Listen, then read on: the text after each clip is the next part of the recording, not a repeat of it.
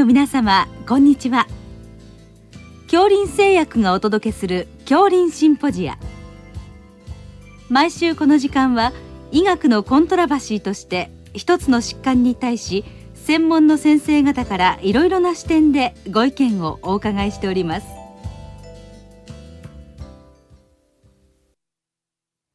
シリーズ日常臨床に潜む内分泌疾患と最近の話題の32回目横断的診療8免疫チェックポイント阻害薬と内分泌機能障害と題して名古屋大学糖尿病内分泌内科講師、岩間慎太郎さんにお話いただきます。聞き手は、東京大学腎臓内分泌内科准教授、牧田典子さんです。今日は免疫チェックポイント阻害薬による内分泌障害ということで、えー、岩間先生どうぞよろしくお願いいたします。よろしくお願いいたします。えー、まず、あの、がんの治療において、もう免疫チェックポイント阻害薬っていうのは欠かせない薬剤になりましたけれど、その内分泌障害、いろんな副作用はまあきますけれど、内分泌障害っていうのは一体どのようなものがあるんでしょうか？はい。あの、免疫チェックポイント阻害薬による内分泌障害としては、下垂体機能低下症、甲状腺機能異常症、それから原発性副腎皮質機能低下症、まれですが副甲状腺機能低下症、そして1型糖尿病、この5つがあのよく知られています。なるほど。で、あの実際どういうふうにこのそういった内分泌の副作用ってくると考えられてるんでしょうか？はい。この免疫チェックポイント阻害薬は、あの、免疫を活性化して、腫瘍に対して効果を発揮する薬ですので、まあ、その作用企業から想定される企業としましては、あの、自己免疫によって内分泌器官が障害されて、機能異常症が発症するのではないかと考えられています。なるほど。えっと、岩間先生が、あの、仕事をされておられる名古屋大学では、世界に先駆けて臨床研究をされておられますけれど、それについて、ちょっと教えてください。ありがとうございます。あの私たちは、もともと自己免疫が関与する内分泌疾患、特に下垂体機能低下症に興味を持って研究をしていましたので、まこの薬剤によって起こる自己免疫疾患に類似した内分泌障害として研究しようと思いました。そして正確に臨床像を把握するためには多くの患者さんをフォローするのが重要だと考えまして、2015年11月からこの明大病院で免疫チェックポイント阻害薬を使用するすべての患者さんを投与前からその後、えー、継続的にフォローするということで定期的にホルモンを採血しまた全体を保存するという、えー、研究を今も行っています。どのくらいの数の患者さん今フォローされておられるんでしょうか？これまで7年今日研究を続けておりまして、1100例ほど今フォローしております。すごいですね。あの先生、そしたら下垂体機能低下症ということなんですが、まずそのどのくらいの頻度で起こってくるのかということと、まあ、その特徴について教えていただけますか？はい、えー、下垂体機能低下症の頻度は、これらの薬剤が試験などのデータに報告された際には、えー、抗 CTLA4 抗体という薬剤では約10%ぐらい、うん、そして抗 PD1 抗体や PDL1 抗体で1%未満というふうに考えられていました。うん、まあ、それを私たちが前向き研究で、あの、すべての症例をフォローして解析した結果、抗 CTLA4 抗体では24%、うん、PD1 抗体では6%と、過去の報告より極めて高い発症率であることが分かりました。その臨床像としましては、まあ、下垂体からは様々なホルモンが分泌されますが、この免疫チェックポイント阻害薬による機能異常症では、下垂体全容ホルモン、中でも副腎皮質刺激ホルモン ACTH が障害されるという特徴があります。なるほど。そしたら山田先生、あの、どのようにその下垂体機能低下症っていうのを何をきっかけに診断したらよいのでしょうか？はい。下垂体機能低下症が生じますと患者さんには、えー、特に全容ホルモンである ACTH 副腎皮質刺激ホルモンの分泌低下が生じますので、えー、これまでになかったような強い倦怠感ですとか、胃疲労感、食欲、不振などの、まあ、非特異的な症状になりますが、えー、生じます。ですので患者さんにはこれまでと違った強い倦怠感等の症状が出た際には主治医に相談するようにあらかじめ説明しておく必要があると思います。なるほど。あと何か検査所見で特徴ってあるんですか？え一般検査所見では、えまあ、癌の治療の経過中に採血されると思いますので、まあ、これも ACTH 分泌低下症による低ナトリウム結晶、うん、それから好酸球の増加が認められるときに、え診断の助けになると思います。なるほど。そういったまあ副腎不全が一番まあ必ず必発ということですけれど、えー、診断をした後にはどのように治療をすればよろしいんでしょうか？はい。えー、内分泌機能異常症の治療の基本としては、障害が認められたホルモンに対する補充療法になります。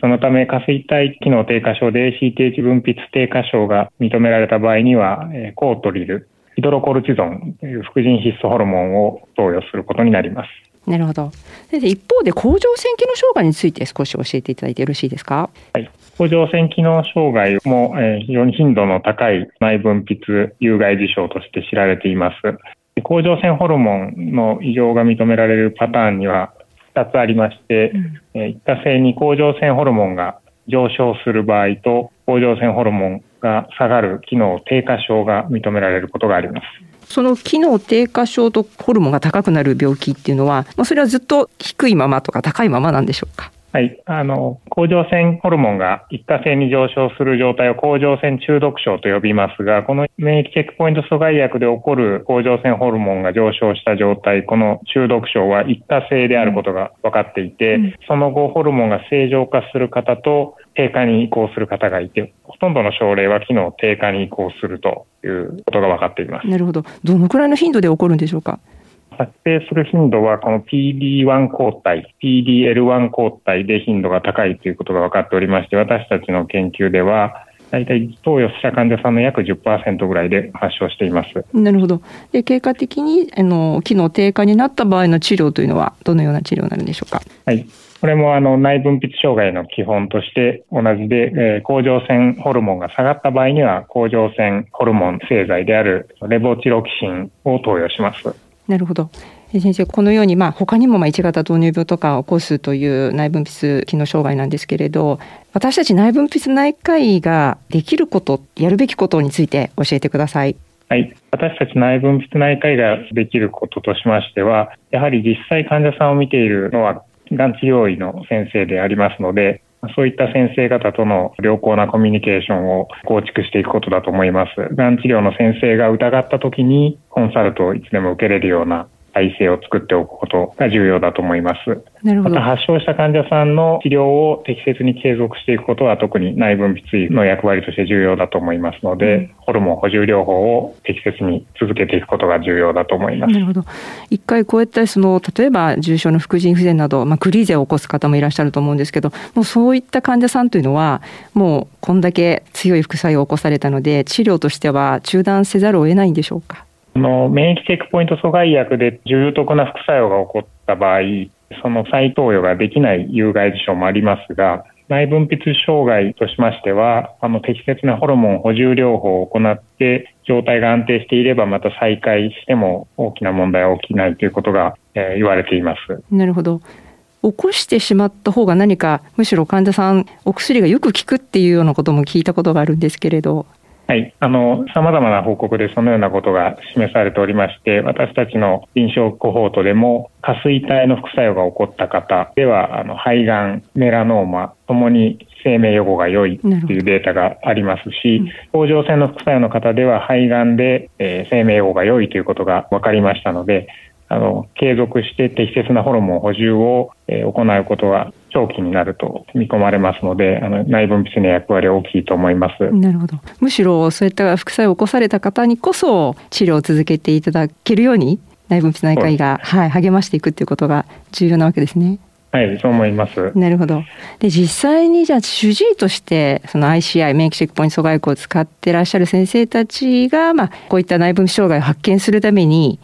できること、あるいはやるべきことについて先生のお考えを聞かせてください。はい。CG の先生はやっぱり一番には抗腫瘍効果を期待して投与されているのが一番だと思いますが、やはりこの特徴的な有害事象が起こることを、まあ、内分泌だけに関わらず全身の有害事象がありますが、よく事前に把握しておき、またさらに重要なのは、あの、非特異的な症状が多いので、患者さんにあらかじめこういう症状が出たら病院に相談してくださいというのをしっかり説明していくことが重要だと思います。うん、なるほど。まあ、そしてそう言って何か疑ったら、えー、内分泌内科医がいれば相談できると思うんですけど実際多くの施設で内分泌内科の専門医がいない施設もあると思うんですねそういった場合どのように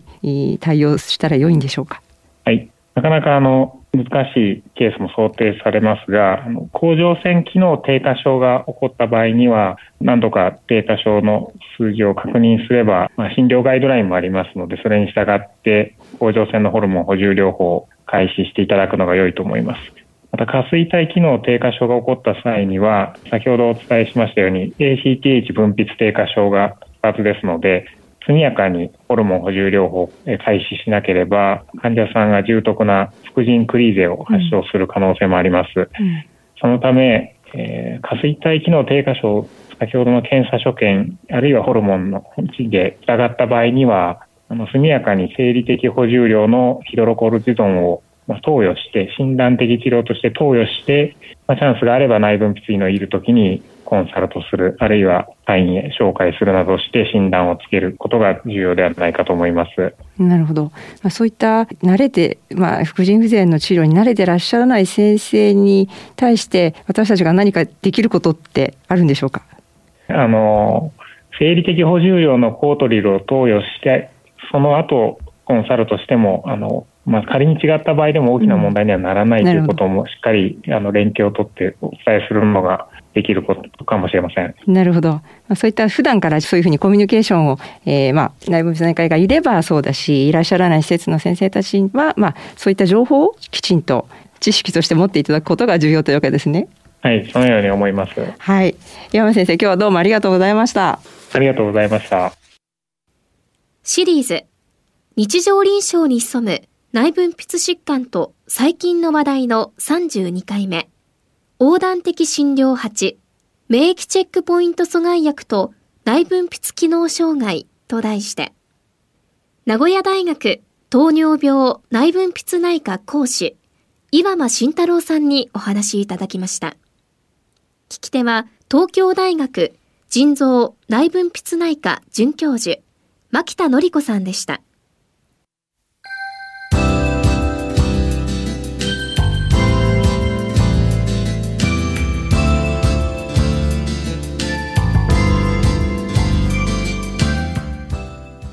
それでは恐林製薬がお送りしました恐林シンポジア。